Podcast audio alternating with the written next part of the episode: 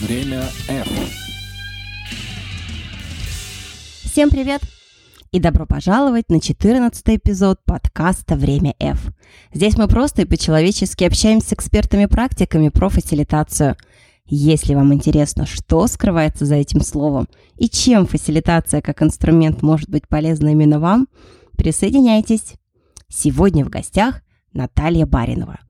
Наталья – бизнес-тренер, специалист по построению систем обучения и развития персонала, автор проекта по основам визуальной коммуникации «Инфообраз», графический фасилитатор и член Международной ассоциации фасилитаторов.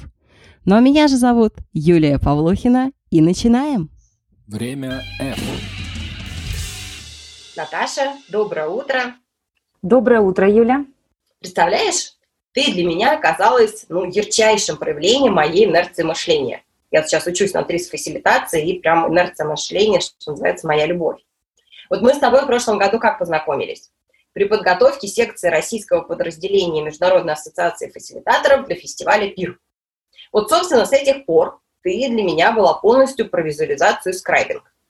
А в рамках подготовки интервью я погрузилась в недра интернет и фактически переоткрыла тебя для себя же заново. Оказалось, что ты не только про скрайбинг и визуализацию, а ты еще и аккредитированный бизнес-тренер, методолог, командный коуч и специалист по созданию корпоративных учебных центров.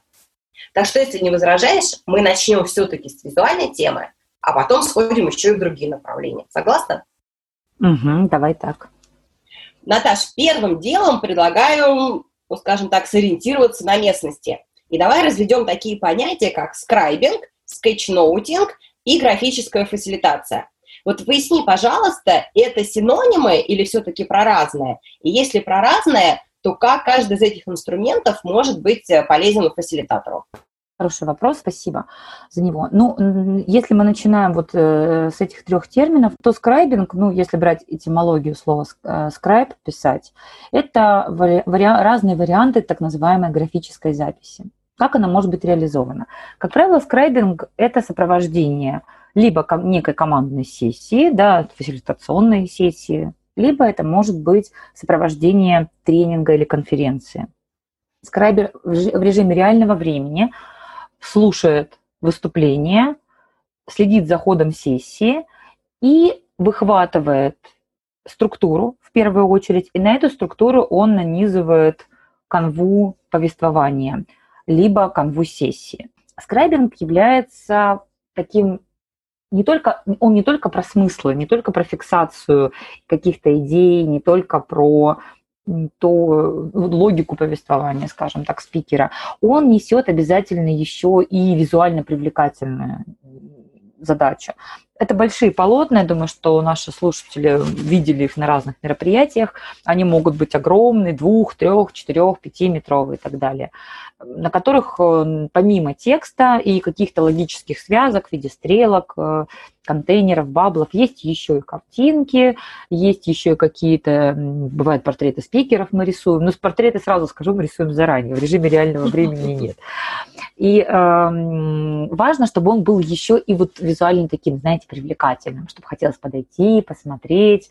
А, он вызывает эмоции за счет всяких прикольных картинок. То есть, угу. ну, единственное, сразу хочу сказать, что скрайбинг на сессиях принципиально, на мой взгляд, отличается, потому что когда мы делаем скрайбинг сессии, я бы не зашла, ну, лично я, может быть, кто-то из коллег, э, ну, у них есть какой-то какой секрет, но я всегда до сессии, вот как проектируются сессии фасилитаторами, и скрайберы тоже, они должны понимать канву сессии, должны понимать э, ну, определенные точки, когда будет выгрузка, например, когда будет анализ и так далее, чтобы понимать вот эту логику и, и что в рамках данной сессии мы фиксируем. Потому что известно, что во время фасилитационной сессии очень много разных э, этапов, и нам важно понимать, какие этапы мы фиксируем и с каким уровнем детализации. Наташа, скажи, пожалуйста, а вот не нарушаем ли мы здесь э, один из принципов фасилитации, если mm-hmm. начинаем именно скрайбинг на сессии использовать?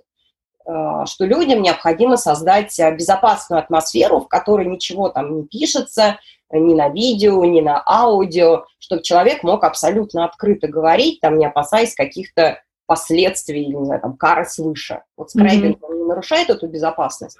Вот хороший вопрос, как раз-таки этап подготовки, про который я говорила, он тоже об этом. То есть нам важно понимать саму философию этой сессии, насколько сама культура компании открыта, насколько атмосфера безопасности там важна, да, потому что ну, есть действительно компании, в которых очень открытая культура, и они наоборот говорят, классно, вот мы сейчас основные вещи увидели, они забирают эти полотна себе в офисы, они с ними сверяются, для них это как некая такая первичная дорожная карта, ведь фасилитаторы готовят отчеты о ходе сессии, а, обычно, да, ну, не знаю, оформляем его тоже в красивом формате, в электронном виде, а здесь это то же самое, только в живом формате, и оно у них остается. Скажи, а вот скетчноутинг? Вот скетчноутинг, ты так долго рассказывала. да? да, да, да, совершенно верно. Я так долго рассказывала про скрайбинг, чтобы потом меньше говорить про скетчноутинг, потому что скетчноутинг фактически это то же самое, но то, что ты делаешь сам для себя в каком-нибудь своем блокноте.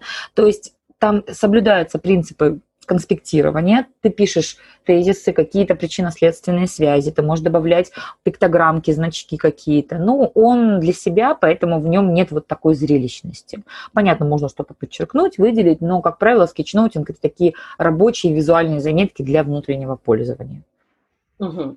Слушай, а вот графическая фасилитация. Мне сложилось впечатление, что сейчас, а, ну, по крайней мере, в России существует некоторая путаница между графической фасилитацией и скрайбингом. Потому mm-hmm. что когда я вижу какие-то запросы, там, коллеги, кто может провести тренинг по графической фасилитации, дальше, как правило, начинаются дебаты, а что вы имеете в виду под графической фасилитацией, это скрайбинг или что-то другое. Вот это все-таки разное? Ну вот я могу сказать, как я, э, мою, мою, мою историю. У меня, в принципе, знакомство с графической фасилитацией началось со знакомства с работами Дэвида Сибита. И, в общем-то, мое увлечение, ведь э, инфообраз изначально это учебная программа, изначально мы обучали визуальной коммуникации, то есть как усиливать а, свои тренинги. Я изначально эта программа была для бизнес-тренеров с помощью использования визуальных инструментов. Мы не берем PowerPoint или Prezi или Keynote, мы берем именно такую живую визуализацию.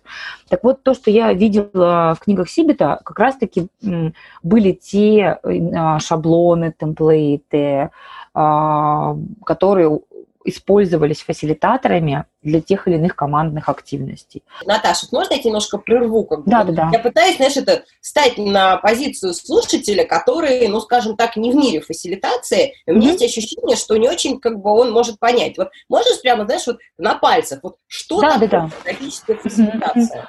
Ну, допустим, мы проводим фасилитационную, вот прям очень по-простому скажу, мы проводим фасилитационную сессию. Известно, что если инструкция дается только устно, часть людей ее либо слышат не так, либо вообще какой-то этап инструкции пропускают. Безусловно, мы можем использовать презентацию PowerPoint. Но проблема в том, что PowerPoint всегда выводит только какой-то один слайд. Если нам необходимо, чтобы у наших слушателей была какая-то определенная логика, структура, то PowerPoint прекраснейший, он уже эту функцию выполнить не может. И тогда необходимо на больших листах флипчарта, ну, флипчарт это, если кто-то не сталкивался с ними еще, это формат А1 или А0, это вот как большие такие ватманы, да, которые раньше mm-hmm. были. Сейчас художники тоже ими пользуются. То есть на таких очень больших листах пишется инструкция. Она должна быть написана понятным шрифтом, должны быть отступы между строчками, чтобы оно не слилось в какое-то единое целое. Там должны быть расставлены определенные акценты. Заголовок побольше другого цвета, какие-то, может быть, логические связи. И получается, что наша команда, участвующая в сессии, она, если что-то не поняла, она может всегда обратиться к этим листам, и они висят на стене, и там написано, сделай сначала это, это, это, потом, когда закончили, переходим к этому этапу и так далее. То есть это просто визуальная инструкция плакаты, а, которые... Можно я как бы это все равно прям, знаешь, mm-hmm. придираюсь к словам, что называется. Mm-hmm. Mm-hmm. Или даже, наверное, поверх. Скажи, mm-hmm. пожалуйста, а это вот обязательно картинки должны быть при этом какие-то? Или если ты понятно написал, это тоже уже визуальный шаблон? Я считаю, если ты просто написал, это визуальный шаблон. Функция картинок, если они не являются частью инструкции, например, мы есть такой формат World Cafe, да, вот там очень хорошо это его можно картинками изобразить, да, что сначала мы за одним столом, потом перемещаемся, остается хозяин стола за другой стол и так далее, то чаще всего картинки, если они не являются частью инструкции, повторюсь, они просто добавляют эмоций, привлекают mm-hmm. внимание и так далее. То есть, в принципе, есть даже формат скрайбинга без картинок, текстовый скрайбинг, он тоже вполне себе существует и имеет свое право на жизнь. Вот про картинки, кстати, скажи, пожалуйста, это вот обязательно надо как это, с маркером в зубах нужно все делать? Или это можно отдать дизайнеру, он все это сделает там в электронном виде, ты потом в типографии печатаешь, и это тоже считается визуальным шаблоном? Это тоже считается визуальным шаблоном, безусловно. В принципе, то, о чем говорил Сибит, он говорил, что вы можете сами научиться рисовать, и я сейчас дальше чуть позже скажу, почему это важная компетенция, на мой взгляд, для фасилитатора. Но при проектировании сессии вы можете заранее, вот мы пишем сценарий сессии, у нас как параллельной, параллельной такой дорожкой идет на какой а вот на этом этапе какая визуализация нам понадобится. Часто, когда люди готовят сессии, они продумывают, какие слайды а, в презентации будут сопровождать каждый из этапов. А здесь мы, получается, еще и фиксируем все эти визуальные образы. А, второй момент, помимо вот этих инструкций, это самое банальное, есть еще визуальные шаблоны. А, вот сейчас я попро- очень, очень, так, знаете, перепою, как это, Карузы, перепою, э, попробую перепеть Сибита рас, э, в очень упрощенном варианте. О чем он говорил? Что, допустим, мы делаем сессию, и мы же можем все этапы сессии на очень длинном таком называемая плоттерная бумага, то есть это длинная вот такой рулон, знаете, как рулон обоев, который разматывается, он может всю стену занимать. Мы же можем не просто все этапы сессии зафиксировать, а мы можем на каждый этап придумать еще некую ресурсную для команды метафору. Например, риски, да, мы выгружаем. Риски для нашей, нашей команд, компании, она как корабль. Риски рисуется какая-то волна, как шторм. Ресурсы – это дополнительные какой-нибудь там, не знаю, сундук с кладом и так далее. То есть здесь понятно, что, о чем говорил Сибит, он говорил, что для каждой команды, у них был такой опыт, они разрабатывали свои шаблоны то есть которые будут соответствовать как раз-таки ценностям, корпоративной культуре и так далее. И что они обнаружили, что когда сессия проходит вот по этой некой визуальной конве, она более вовлекает людей, она более для них ресурсная, им это интереснее. Ну, сила метафоры, ее сложно переоценить в любом направлении, в том числе и в сессиях. И получается, что вот второе направление большое – это визуальные шаблоны, причем корректно подобранные. Не то, что я везде один и тот же шаблон использую для любой компании, а мне важно понимать, про что сессия, кто мои участники, и тогда какой шаблон станет для них э, вот такой сильной ресурсной метафорой. Время F. Я как раз вот третьим вопросом хотела прям углубиться в визуальный шаблон, но раз мы с тобой уже туда прыгнули, я, наверное, mm-hmm. предлагаю там немножко как-то и потоптаться. Mm-hmm, mm-hmm, Вот Скажи, пожалуйста, вообще у меня сложилось впечатление, что этот инструмент, визуальные шаблоны, он сейчас переживает такой определенный там бум, хайп. И вот все-таки, все-таки давай еще раз э, выровняемся. Что можно считать визуальным шаблоном? Вот если я, например, взяла лист флипчарта, гордо на нем нарисовала там относительно ровную рамочку красным цветом, там получившийся прямоугольник э, еще двумя горизонтальными линиями разделила то вот то, что у меня получилось, это можно считать визуальным шаблоном или нет? Это, это, это очень простой э, визуальный шаблон, да. Особенно если мы добавим туда наименование тех областей, которые рамочками ограничены, то это будет шаблон. Например, шаблон для выгрузки рисков и возможностей как один из этапов угу. сессии. Окей. То есть если, ну, мы, если мы зонировали наше полотно, да, ведь по, сути, когда мы используем ту же фасилитационную стену, да, этот кусочек ткани, залитый клеем, на который крепится все что угодно, в том числе карточки бумажные, и мы зонируем теми или иными наименованиями, это же тоже шаблон. Просто он организован а, физически по-другому, но, но смысл это тоже шаблон. И вот второе, как помнишь, э, в каком фильме, в «Брате», в «Брате» или в «Брате 2» было, где они говорят, в чем сила брат? Вот в чем сила все-таки визуальных шаблонов для тех, кто организовывает и проводит групповые обсуждения? Вот это ну, как бы, и, знаешь, мне хотелось бы понять, это инструмент, он все-таки чей? Там бизнес-тренеров и фасилитаторов, вот чтобы такой вау-эффект создать? Или люди, которые работают даже в достаточно, ну, как сказать, э, таких строгих компаниях, да, и классических, они тоже этот инструмент могут использовать? Да, тоже хороший вопрос. Ну, для меня все-таки это началось в большей степени с фасилитаторов. Тренеры, они, как мне кажется, это подсмотрели у фасилитаторов и как работающий инструмент взяли себе. Э, в чем смысл? Что мы фокусируем внимание группы на определенных областях. То есть, когда мы направляем их, э, допустим, этап выгрузки, генерации идей или анализа идей, неважно. Вот что мы работаем вот, вот, вот с этими двумя темами, и они у нас фиксируются вот в этом и в этом пространстве. То есть здесь важный момент, что мы это разносим, показываем, что к чему относится. Это просто в принципе, структуру, да? То есть визуально. Да, это, абсолютно, вот, спасибо, ты хорошее слово сказала. Мое любимое Структура, слово. которую мы которую мы выносим вовне, да, ведь когда люди генерят, они берут то, что есть у каждого в голове и выгружают в некое общее пространство. Так вот, визуальный шаблон позволяет вот это общее пространство структурировать. Скажи, пожалуйста, а вот э, с точки зрения, там, может быть, цветов, это все имеет какую-то роль, как вот. красный, да, да, да. Ты, ты, я прямо уже подготовилась на твой вопрос отвечать. Да, вот как раз у тебя был второй вопрос, он про это, про разные компании, разную корп-культуру. Дело в том, что эм, у каждого цвета, безусловно, есть свое влияние. И именно поэтому, когда мы хотим, чтобы плакат нес максимальную информационную нагрузку, мы используем черные шрифты, потому что черный шрифт, он ну, в большей степени про передачу информации, во-первых. Во-вторых, он лучше всех остальных читается, лучше, чем темно-синий, темно-зеленый, ну и какой-нибудь там желтый, красный тем более, это понятно. А, у каждого цвета есть свое влияние на эмоцию команды. В принципе, даже выбор э, шаблонов, вот каким цветом мы что нарисуем, он тоже может повлиять на состояние команды. Это интереснейшая тема, мы вот на тренинге прямо это разбираем. И есть важный нюанс. Есть, есть э, шрифты, да, есть э, ну, как, очень такая упрощенная типографика. То есть есть более там есть рубленые, есть округлые шрифты, даже это влияет. То есть давайте сейчас по-простому скажу. А, помните, был Яралаш, и сейчас он, наверное, тоже есть, или там, ну, погоди. Помните, там вот все заголовки, все титры, вот особенно, по-моему, это было в «Ну, погоди», такие веселые, округлые, разноцветные буковки. Угу. И представьте себе, что мы идем в какую-нибудь очень такую формальную, очень сдержанную компанию.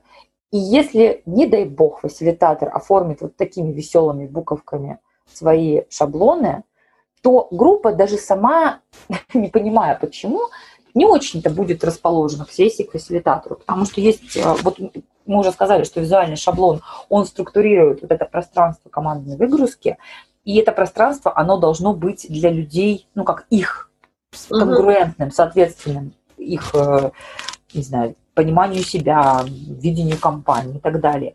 И когда мы говорим, давайте выгружайте свои идеи, свои свой анализ вот в это пространство, они могут просто, просто ну, на это не пойти. Причем самое интересное, что это может быть неосознанно. Они даже не будут понимать, почему их бесит сессия, фасилитатор и так далее. Но вот это вопрос тоже, что важно совпасть. И наоборот, может быть какая-то супер креативная команда, и если фасилитатор э, сделает очень такие, знаете, просто квадратные шаблоны с очень таким строгим, сдержанным шрифтом, ни одной картинки, то им-то тоже не будут отзываться. Они иногда даже сами говорят, ну давайте мы, может, какой-то образ добавим. У ряда команд я с этим сталкиваюсь, у них прям запрос, они говорят, а где? То есть, а где образы?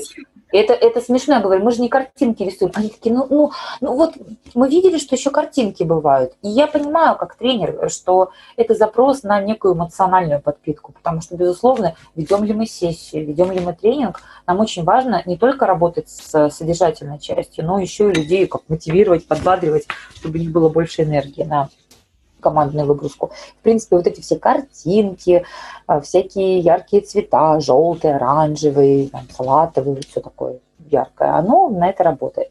Ну, здесь просто не хочется перегружать слушателей. Понятно, что здесь есть принцип сдержанности, что не должны быть все э, семь цветов радуги на одном шаблоне, что, в принципе, шаблоны должны быть достаточно, в них должно быть очень много белого пространства, потому что мы же будем его заполнять, если шаблон слишком внутри заполнен цветом, то он тоже, ну, получается для людей, а что там выгружать, уже это все заполнено. То есть вот это белое пространство должно быть в достаточно большом объеме, чтобы людям хотелось его заполнить своими идеями, которые угу, угу. Спасибо. Время F. Ну что, давай мы с тобой прыгнем немножко назад Мгм. и, пожалуйста, расскажи, вспомни свое первое свидание с фасилитацией. Что это было, когда? Ты же знала, что это она, фасилитация. Мгм, мгм. Ну, мое первое знакомство с фасилитацией было связано с моей тренерской деятельностью. Дело в том, что я уже 16 год занимаюсь бизнес-тренингами, давно в этой профессии, и всегда было очень интересно посмотреть на что есть еще на рынке. Я смотрела, конечно, всегда на фасилитацию через призму тренера, потому что э, столкнулась я, я очень просто, когда в своей работе я начала использовать элементы, когда те или иные упражнения у меня делались не, ну, не, не, не с точки зрения моего ресурса, да, а с точки зрения экспертизы команды. Небезызвестный факт, что даже тренер может организовать э, ле- лекцию, вместо лекции провести формат, который похож на фасилитацию. Допустим. При- привести пример? Я- Слушай, я тоже сейчас думаю, а это вот не какое-то м, нарушение управления ожиданиями, что ли? Я Мгм. вот э, пришел поучиться, а меня тут чего-то Мгм, делают. мгм. Тут есть какой момент, какой нюанс. Дело в том, что я сейчас немножко, чуть-чуть в тренерство сделаю шаг, но чтобы потом сделать шаг- два шага к фасилитации. Что э, в отличие от фасилитатора, задача тренера передавать некие знания по классике. Но проблема в том, что, в принципе, сейчас кризис да, этого формата, потому что передача знаний как таковая, она уже, от- тренер для этого не нужен. Сейчас такое количество контента, что вот тренерство в классическом варианте, оно неинтересно. И я уже давно, лет, наверное, 10 точно, могу, наблюдаю за тем, даже больше 10, что когда к нам приходит некая группа, у которой есть уже экспертиза в данной области, то часто идет запрос не на то, чтобы я пришла и начала их учить, как делать то, что они делают, при том, что они это делают, конечно же, лучше меня, потому что их даже просто физически больше. А моя задача – это создать активность, в рамках которой команда выгрузит уже имеющуюся экспертизу, свой опыт, свой взгляд на данную задачу или на данную компетенцию. И далее с помощью э, ну, ряда э, этапов мы это командное знание выгружаем, классифицируем, структурируем. И получается, что вот тот опыт, который был у каждого из участников, пройдя эти этапы, он возвращается каждому в группе в виде вот уже такой оформленной структуры. И действительно, запрос на подобные блоки, я не скажу, что весь тренинг в таком формате, но подобные блоки, они очень-очень востребованы. И сейчас все меньше и меньше вот тренингов, которые проходят в классическом формате, когда только тренер говорящая голова. И мне кажется, что в ближайшем будущем это, в принципе, закончится. Ну, есть у меня такое, такая гипотеза, как у тренера. Наташа, скажи, пожалуйста, а вот как вот ты вообще узнала, что фасилитация существует? Вот ты вела, вела тренинги, а потом такая, хоп, а дай-ка я фасилитацию внедрю. Вот откуда она у тебя вообще, это понятие, инструменты вошли в твою жизнь? Началось все с того, что я активно изучала периодические издания, смотрела, какие есть новинки на рынке обучения и развития сотрудников. И фасилитация стала для меня именно тем подходом, той философией, которая нравилась мне своей структурностью, своей логикой, своей системностью. Я получила благодаря фасилитации то, чего мне, наверное, не хватало отчасти в тренерской работе.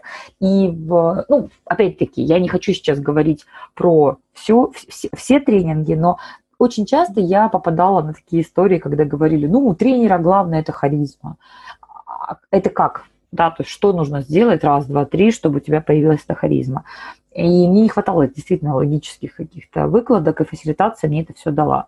Ну, то есть, когда говорят, ну, нужно вот вовлекать команду, нужно, чтобы люди делились своей экспертизой, чтобы эксперты э, с новичками делились опытом и так далее. То есть на уровне, что я понимала, но на уровне как, не всегда были четкие ответы, и вот эта системность, структура, все это было подсмотрено и переведено в формат тренинга именно у фасилитаторов.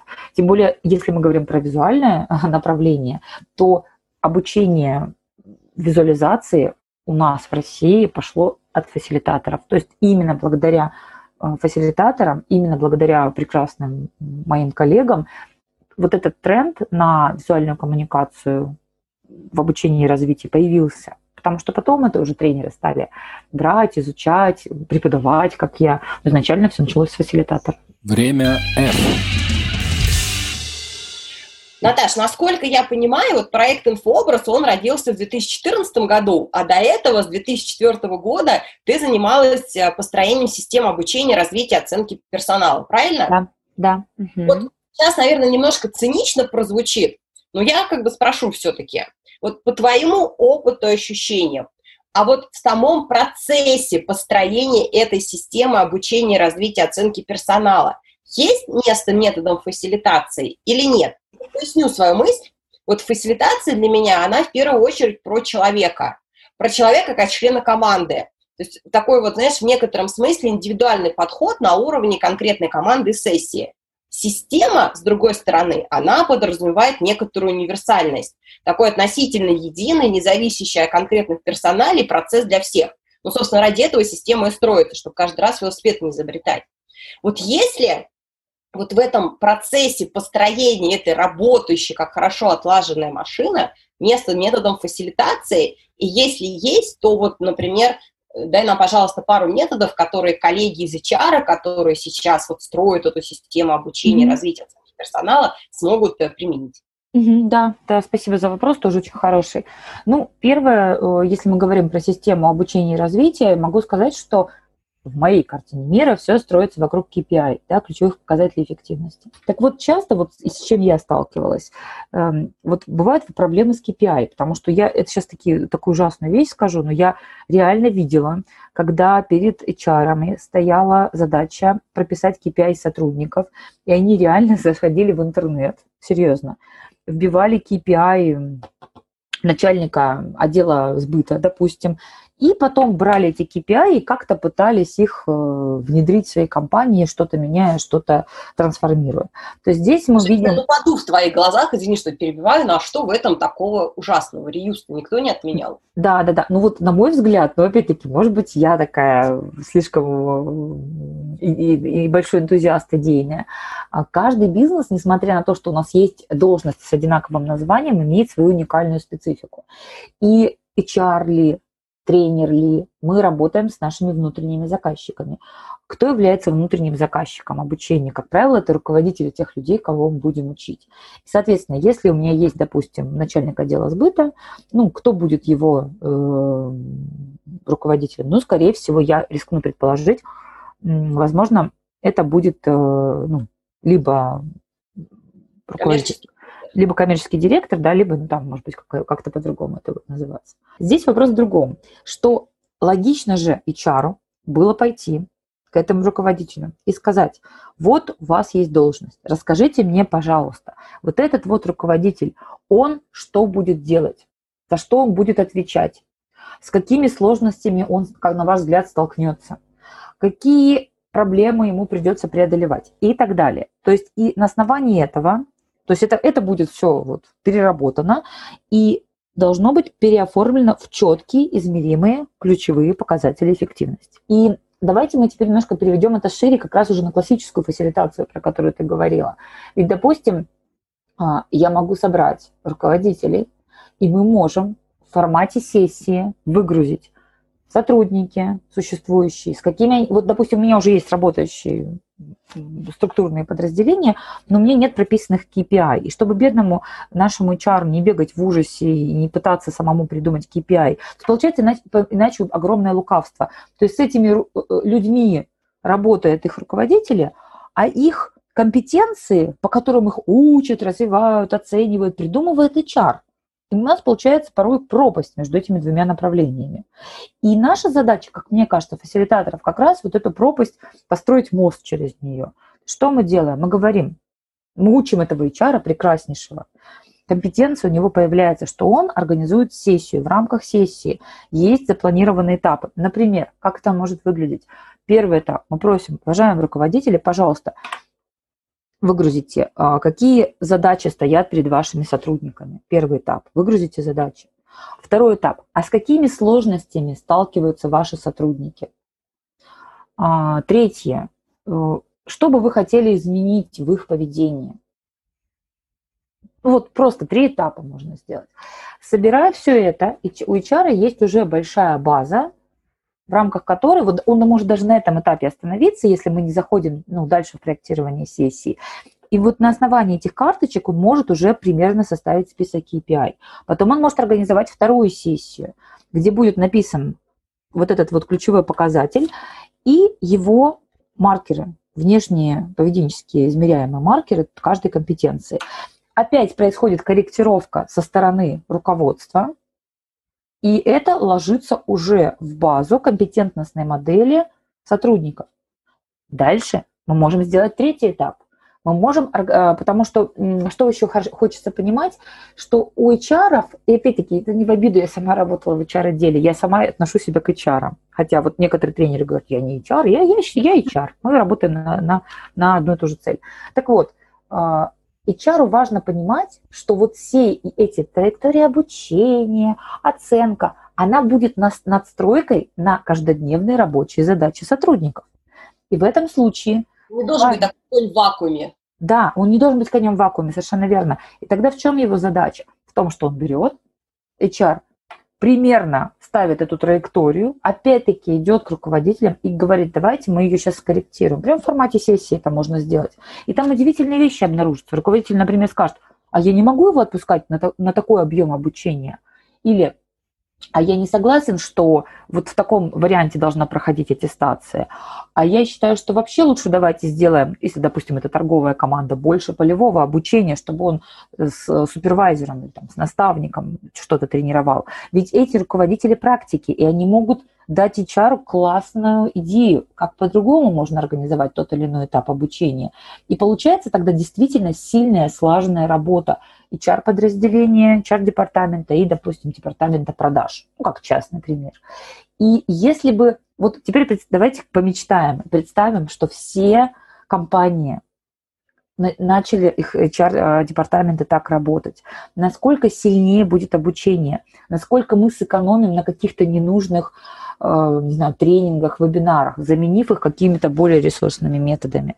Насколько точнее, э, как сказать, таргетирование будет направлено каждое активность HR. Это же просто потрясающе.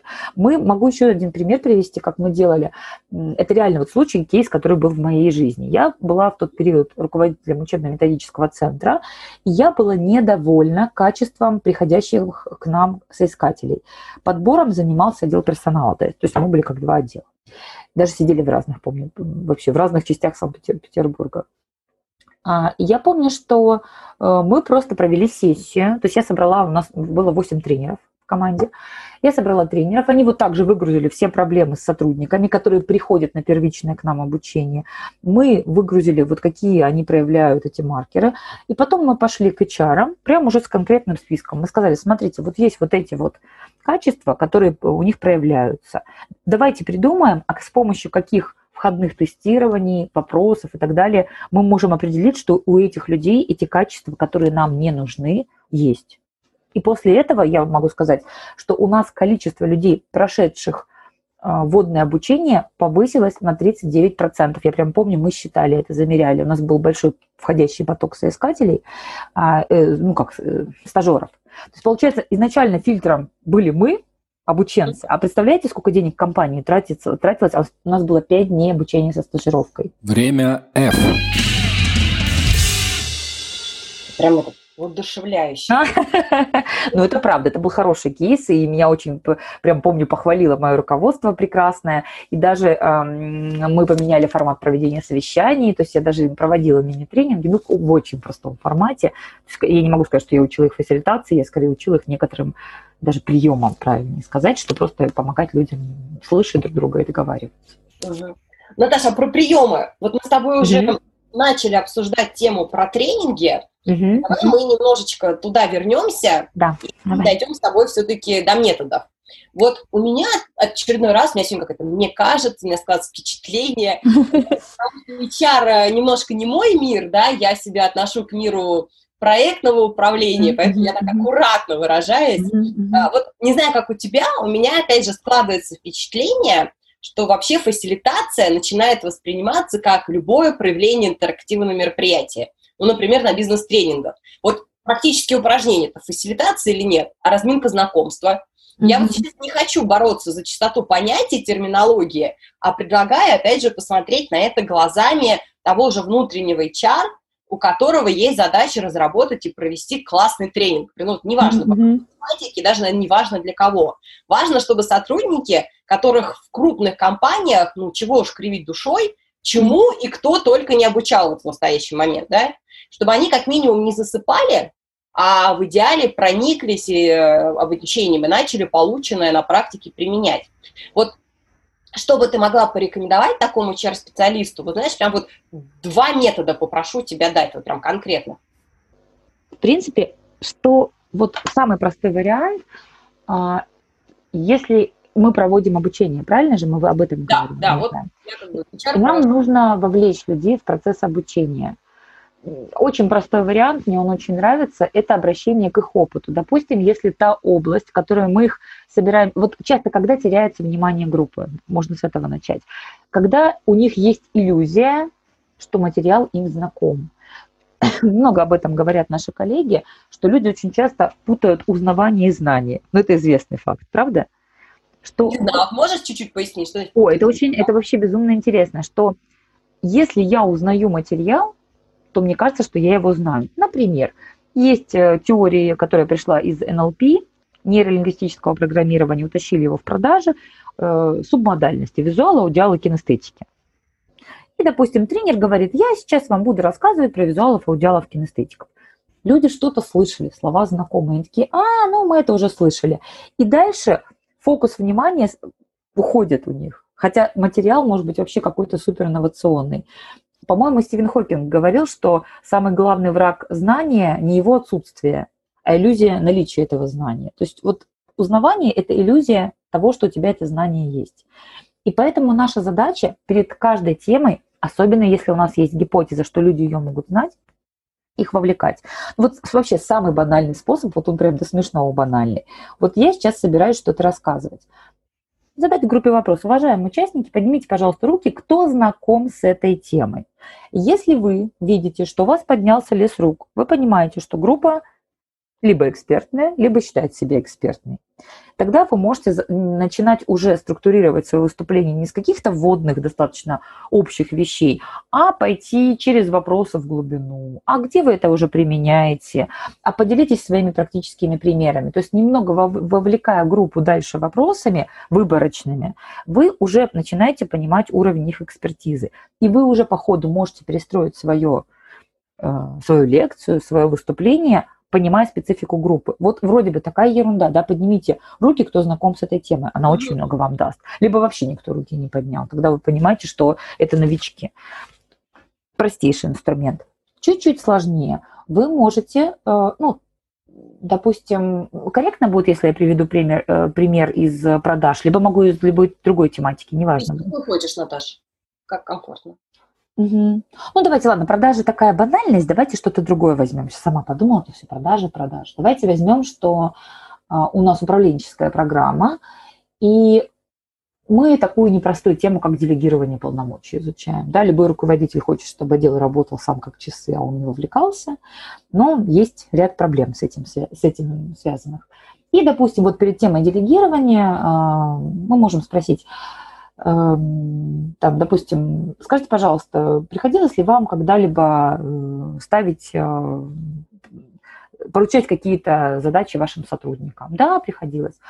А у вас был опыт, что они выполняли вот прям классно эту задачу был? А был опыт, что вообще все делали не так, вам потом приходилось просто все это переделывать?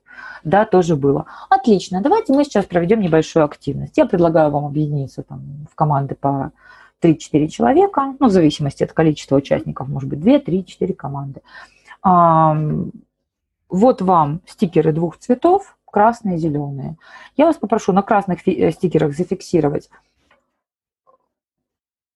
факторы, которые, как вам кажется, повлияли на то, что сотрудники не выполнили задание, а на зеленых какие факторы повлияли на то, что сотрудники задания смогли с ним справиться. Один стикер, один фактор. Ну, обычная процедура. Время на выполнение 7 минут, допустим, команды работают, тренер уже наш готовит некую лист флипчарта с шаблоном пополам разделенный, в одном написано факторы помогающие при постановке задач, факторы, мешающие при постановке задач подчиненным. И дальше команды по очереди, спикер от команды входит и клеит эти стикеры. Что получает наш прекрасный специалист, который эту тему рассказывает? Он уже четко понимает все видение, которое есть у данной команды. Какие факторы они выбрали? Они, может быть, только внешние факторы описали. Сказали, ну, там э, сотрудники там неумные, невнимательные. Может быть, они скажут, что у сотрудника было слишком много других задач. Может быть, они скажут, что сотрудники не умеют расставлять приоритеты. Вот здесь самое крутое, то, что дает фасилитация. Мы никогда не знаем, что выгрузит наша команда. И как раз в этот момент происходит наше такое соединение с командой. То есть наша какая-то теория абстрактная соединяется с реальными запросами, с реальным опытом этих людей. И после этого, когда у вас есть вот вся их выгрузка, вы можете выстраивать траекторию своей лекции именно под них. И это очень круто. Ну, это вот есть два таких простых способа. Наташа, скажи, пожалуйста, а вот нет такого негативного эффекта в этом случае? Просто вот у меня было такое mm-hmm. Когда группа тоже сначала говорит, ребята, вот давайте мы с вами а, сформулируем там, как убить совещание и как а, провести его классно. Uh-huh, uh-huh. Значит, ну и там мастерская консенсуса, прям все так здорово, там с досками, ленточками побрейнштормили, сформировали. А потом я говорю, ну, здорово, а вот смотрите, мое видение. Я такая, раз, разворачиваю mind map и начинаю, значит, в привязке к каждому типу э, совещания на проекте CP еще рассказывать свое видение. И вот у меня был фидбэк, ну не от всех, вот от некоторых людей, говорит, Юль, ну, знаешь, воспринималось как будто, ну, как в школе, то есть вот мы там что-то напридумывали, а, а потом... я поняла. Отец сказала, вот нету здесь этого какого-то риска или оборотной стороны, когда угу. Хороший, слушай, прям очень крутой вопрос. Я просто боюсь, сейчас мы в методически углубимся э, вопросы. Ну, вот можно прям на твой кейс отвечу. Тут да. есть очень-очень, на мой взгляд, элегантное решение – а, потому что действительно может у людей создаться впечатление, да, что мы просто выгрузили, что с этим дальше, да, потому что группа очень чувствительна к своему продукту, то, что они создали.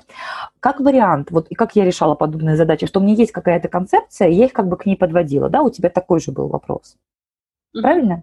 Да, да, да. Очень просто. Смотри, разворачиваешь mindmap, там есть эти названия. Ты говоришь, коллеги, а теперь давайте мы проведем такое исследование. Вот вы выгрузили вот эти вот факторы. А давайте мы теперь...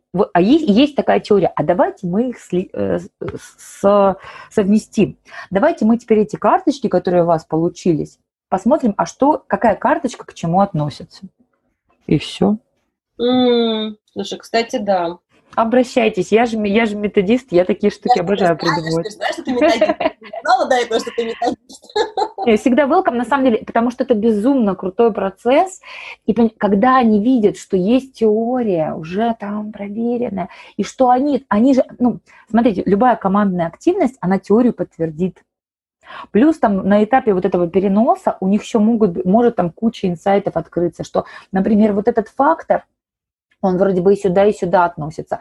И зависит вот это от какого-то еще влияния. То есть там идет такая мощнейшая распаковка, такое вот как прорастание этой теории в их сознание, что результаты просто потрясающие. Во-первых, они все запомнят, у них это сразу схлопнется с их практикой, и как раз-таки а, получается, что момент, когда они делают это исследование, переносят вот эти выгруженные карточки на какую-то существующую концепцию, это как раз и будет практическим упражнением, ну, вот, похожим на такую интеграцию, интегративным, скажем так. Энергия, да, такая определенная? Да, да, да. То есть они, получается, что эту теорию, да, которую, э, например, ты как тренер рассказывала, они ее принимают. Ты, ты уже увидела, через какую призму, через какие очки они смотрят на данное явление, которое вы изучаете, и вот раз, и тут они, они, они тут как-то поженились. Вот их видение и теория. Это прям круто будет. Время F. Наташ, рубрика «Кофе-брейк метод». Это наша традиционная рубрика, где я обычно прошу дать слушателям один простой метод фасилитации, который они при желании смогут применять на практике. Вот прям делай раз, делай два, делай три. Mm-hmm. Так как моя визуальная экспертиза не дает мне покоя, то я попрошу тебя дать именно визуально-графический метод, который любой человек, ну, прям без особых художественных талантов, при желании сможет начать применять в своей компании. Будь добра. Угу. Ну, я тоже со своей стороны э, тогда такой вариант предлагаю. Я сделаю шаблоны графические, и э, загружу их на э, облако, и у нас будет ссылка для наших слушателей, где они смогут на один из вариантов оформления того, о чем я буду сейчас рассказывать, посмотреть для вдохновения. Потому что действительно визуальные инструменты сложно рассказывать, не вообразить. Я попробую сейчас.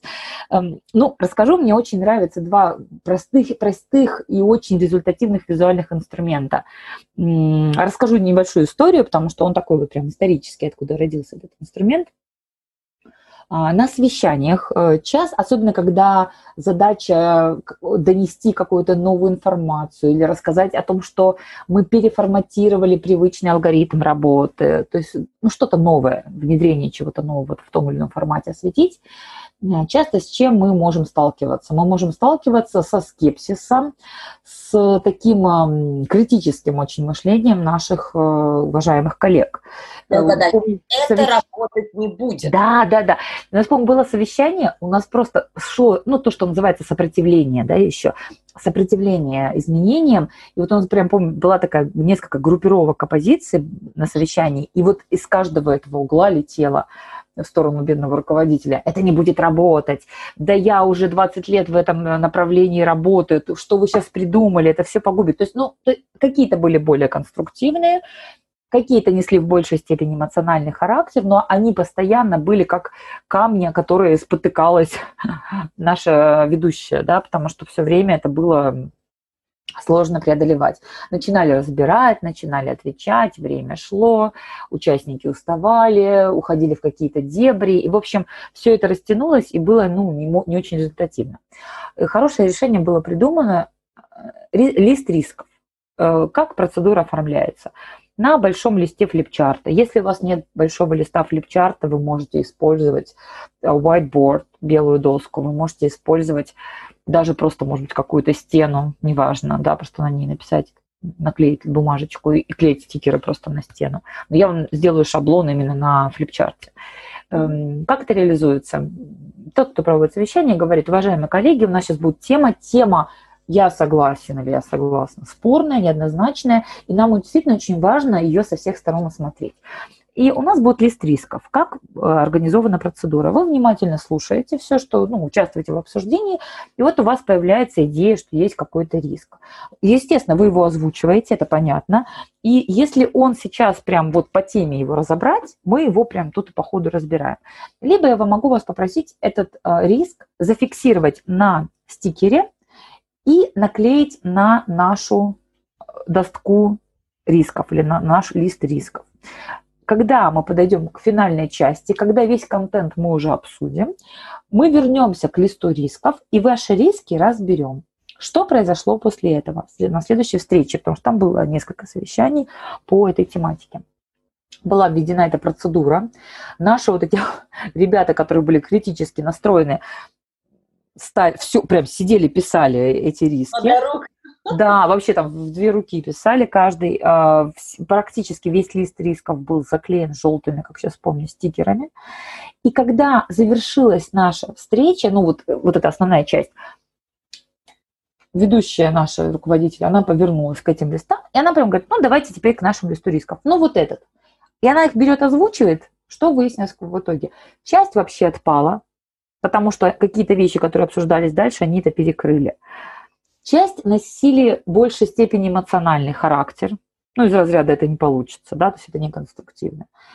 И часть действительно была интересна, потому что они содержали какие-то ценные, интересные риски, которые, может быть, даже не были осознанно оценены при планировании данной, ну, данной теории, и они легли в основу корректировки. То есть я прям помню, что она какие-то брала и говорила, «А, вот это очень хороший вопрос, мне нужно будет тогда э, с нашими инвесторами его обсудить, и я к вам вернусь с решением. То есть это было, во-первых, пока, показано, что, ну, то есть там действительно были важные вещи учтены, глобальные вещи. Это было не серия, так, какое вот культурное бы слово употребить, ну, то есть, чтобы они отстали. Такое нет, нет, нет, нет, нет, ну, это, это, это было совещание, это были руководители подразделения, то есть это было, ну, на одном примерно уровне. Просто у них было, шло сильное сопротивление. Нет, это действительно, потому что это был проект, он корректировался, и они были, часть, по крайней мере, насколько я помню, были даже учтены и даже поблагодарили эти этих сотрудников, потому что они какие-то хорошие вещи подметили. Но самое главное, что совещание было выдержано в итоге в тайминге. Не было перебиваний люди понимали, что они услышаны, да, они фиксировали эти риски. И когда, самое главное, когда вы лист рисков, если вы берете это как процедуру, очень важно его преподнести, можно сказать, продать вашим участникам на языке пользы для них. Что это будет значить? Для того, чтобы мы с вами оставались в тайминге, потому что разбор каждого риска может занимать много времени, а может быть мы эту тему ну, по, по структуре совещания, она будет позже давайте мы договоримся, что мы все фиксируем обязательно. Это очень каждая ваша идея, она важна. Каждый потенциальный риск, который вы увидели, он очень нужен. Давайте мы эту процедуру ведем, чтобы мы и в тайминге совещания остались, и ни одного риска не потеряли. Есть Подожди, надо на них кидаться, да, со словами, да вы вообще э, замучили, поэтому пишите все на листочках, время да, да, да, да, да. А потом, а потом так это прям при, при всех взять, скомкать и выкинуть. Так не надо делать. Я, тут еще есть очень интересный момент, вот, который важно понимать, который лежит в основе а, данного инструмента. Это эффект э, его называют эффект Зигарник или эффект незавершенного действия. В чем он заключается? Что э, если какое-то действие не завершено, мы не можем воспринимать новую информацию. Приведу простой пример, вообще бытовой сейчас, не из э, нашей сферы. Сидите вы с компанией, ну, по какой-то причине нет у вас интернета, вы вспоминаете какой-то фильм и говорите, а помнишь, там еще такой актер был усатый? И все. И пока не вспомнишь имя актера, уже ни о чем не можешь другом думать. Тот же эффект бывает, когда мы говорим на совещании. Так, ну вот вы этот риск запомните, в конце к нему вернемся. Мы фактически человека вышибаем, потому что у него в голове крутится вот этот вопрос, который ему нужно не забыть задать, или а, тот риск, который ему нужно обязательно потом в конце к нему вернуться. В момент, когда они как делают выгрузку, да, выгружают этот риск на бумажку, клеят ее на э, флипчарт, он виден, его любой человек может прочитать, у них их сознание освобождается для дальнейшей работы. Это очень классный эффект, про который нам тоже важно понимать, что они выгрузили, они наклеили, они открыты для дальнейшей работы. Они понимают, что их э, риск, который они отметили, никуда не денется, вот он висит на доске, и они открыты для дальнейшего совещания. Супер. А второй ты упомянула, что два даже? А, ну второй, он очень похож на самом деле, это parking lot или парков, парковка, парковка вопросов. Тот же самый принцип, э, потому что часто на совещаниях а, или на тренингах, э, или на сессиях, может быть, даже рождаются вопросы у людей, и вопросы бывают по теме, бывают не по теме. Мы не можем сказать, не задавайте вопросы, задайте их в конце, уже по той причине, про которую мы говорили. Они тогда будут не слушать нас, а крутить в голове свои вопросы. Согласитесь, не все догадываются их записывать. Это удивительно, но так. Поэтому организованная в начале процедура звучащее примерно так. Вопросы важные нужно задавать. Те вопросы, которые сейчас по теме, мы тут же разбираем. Вопросы важные, нужные, но которые могут нас увести, либо они у нас будут во второй половине дня. Вы все равно их э, задаете, и мы их говорим, давайте запаркуем. Берете парковку, берете э, стикер, фиксируете ваш вопрос, клеите на парковку, в конце дня парковка разбирается. Из опыта использования обширного парковки, я чаще, конечно, чем лист рисков использовала ее в своей жизни, часто бывает так, что берешь вопрос, а вы уже его разобрали. То есть там половина вопросов, она уже утратила свою актуальность. Просто потому, что они просто были ну, встроены в дальнейшую канву. А если бы я сказала, да, это будет после обеда, все, человека я потеряла. А так он записал, выдохнул и способен, и способен активно участвовать в мероприятии моем дальше. Ой, спасибо, Наташа, большое. Прям буду ждать шаблонов. Хорошо, пожалуйста. Но они, они простые, как раз это те шаблоны, которые легко может э, нарисовать любой человек э, вне зависимости от своих художественных способностей. Там даже, открою секрет, будут очень простые рисунки, но это, это те рисунки, которые может любой человек воспроизвести, так как они максимально простые. Время F. Ну что, и заключительный вопрос, тоже традиционный твое самое-самое необычное фасилитационное мероприятие. Вот что это было? Ты была фасилитатором или, может быть, участником? Угу. Ну, наверное, я скажу, что самое необычное фасилитационное мероприятие для меня было то, то мероприятие, в котором я участвовала в первый раз как скрайбер. Это было достаточно давно, это был 2015 год. Это была большая очень сессия. У нас а, параллельно работало 6 скрайберов, 6 а, команд выгружали свою работу. И это, ну, не могу разглашать, это был один из банков э, достаточно известных. И наши скрайбы, э, наши визуальные конспекты, они еще использовались а, как эм, пространство для голосования. То есть там были этапы, когда брали доты, ну, наклейки круглые, команды, и подходили к нашим скрайбам, прям на них голосовали. То есть это было... Ну, потом, потом это, конечно, повторялось в других проектах, но вот первый этот проект я очень его запомнила. То есть он для меня был таким ярким, волнительным, ответственным. И у нас очень хорошо сработала команда. У нас, э, ну, то есть там было шесть направлений, с которыми они работали, и по каждому был отдельный итог, да. По-моему, у них была World Cafe механика, если не ошибаюсь. В общем, прикольно было, очень. А Скажи, просто интересно стало. А скрайбинг, это получается без права на ошибку и помарку? Там же маркерами сразу делаешь. То есть, не знаю, даже грамматическую ошибку сделал, ну, как бы, что, что люди в этом случае делают? Ну, у нас есть лайфхаки, как это исправлять. То есть, там есть несколько инструментов. Конечно, конечно мы делаем ошибки, конечно, мы их э, заклеиваем, замазываем. Ну, ошибки делаются, естественно. Просто э, хороший скрайбер не тот, который ошибок не делает никогда, а который умеет их быстренько быстренько спрятать. Бывали, бывали, бывали опечатки, бывали приступ, приступы дисграфии, на скрайберов нападали, они там писали какие-то слова с какой-то вообще банальной ошибкой. Ну, это, это как раз момент, что нужно потом до сдачи их вычитать все внимательно, потому что ну, как, как, как любое, люб, люб, любая работа, фасилитатор во время сессии может заговориться, не то слово сказать, скрайбер может не ту букву написать. Все живые люди. Здесь самое главное – продумать это, заложить этот риск, и потом просто ну, инициировать процедуру, процедуру проверки. Потому что, конечно, когда заказчик это находит, а такое у нас тоже было, а, это, это ужасно, это очень стыдно, и, ну, говорит, кого вы взяли, безграмотных. Ну, потом, конечно, все все понимают, потому что все равно человеческий фактор, он, к сожалению, имеет место быть. Uh-huh. Я такой, знаете, я не такой э, скрайбер, который говорит, мы все идеально делаем, а нет, я вот честная, говорю как есть. Мне, на самом деле, это, это очень ценно, потому что я вот э, со многими коллегами, гостями обсуждаю, я меньше всего хочу, чтобы вот этот мир фасилитации воспринимался как, вот мне нравится фраза Маши Шмидт, как успешный успех. Mm-hmm. Вот прям, только ты вот на, как то издалека прикоснулся, и все, наступил полный фэншуй по всем фронтам, и вот э, все всегда хорошо. Нет, я вот за то, чтобы, с одной стороны, показать мощь этого инструмента, потому что я действительно верю, вижу мощь этого инструмента, а с другой стороны, чтобы понятно было, что это, ну, как бы делают такие же люди, и любой да. человек желание тоже может этому научиться, и даже если он будет ошибаться где-то, это тоже нормально. Ну, тем более я считаю, что вот модная же тема, да, рассказывать, как там факап вечеринки устраивают, когда рассказывают про свои промахи какие-то. И я считаю, что это крутейший формат, потому что именно на вот таких вот промахах происходит самое мощное развитие, потому что ты думаешь, ты уже понимаешь, что так тоже может случиться, ты уже продумываешь, как ты в следующий раз сможешь это предотвратить, либо скомпенсировать, ну вот как исправить ошибку, да, о чем ты говорила. Угу. И, конечно, когда эксперты, специалисты делятся такими историями, это потрясающе, потому что ты действительно можешь научиться на чужой ошибке, и это круто. Время F.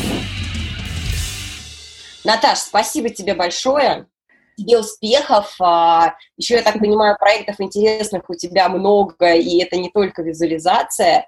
И, надеюсь, где-то пересечемся вживую. Да, да, взаимно. Спасибо большое за приглашение. Было очень интересно. Спасибо за классные, глубокие, такие очень разносторонние вопросы, потому что действительно, когда вот общаешься с таким интервьюером, совершенно другое качество получается анализа контента. И мне кажется, у нас все получилось. Да, тоже так думаю. Спасибо тебе. Пока-пока. Пока-пока. Время F. Друзья, это был 14 эпизод подкаста «Время F». Подкаста про фасилитацию для бизнеса и жизни. Мы общались с Натальей. Наталья Баринова. Бизнес-тренер, специалист по построению системы обучения и развития персонала, автор проекта по основам визуальной коммуникации «Инфообраз», графический фасилитатор и член Международной ассоциации фасилитаторов. Спасибо, что были с нами. Спасибо, что слушали. Огромное спасибо за ваши добрые слова и поддержку. Услышимся через пару недель. С уважением, Юлия Павлухина, ПМ, полюбивший фасилитацию.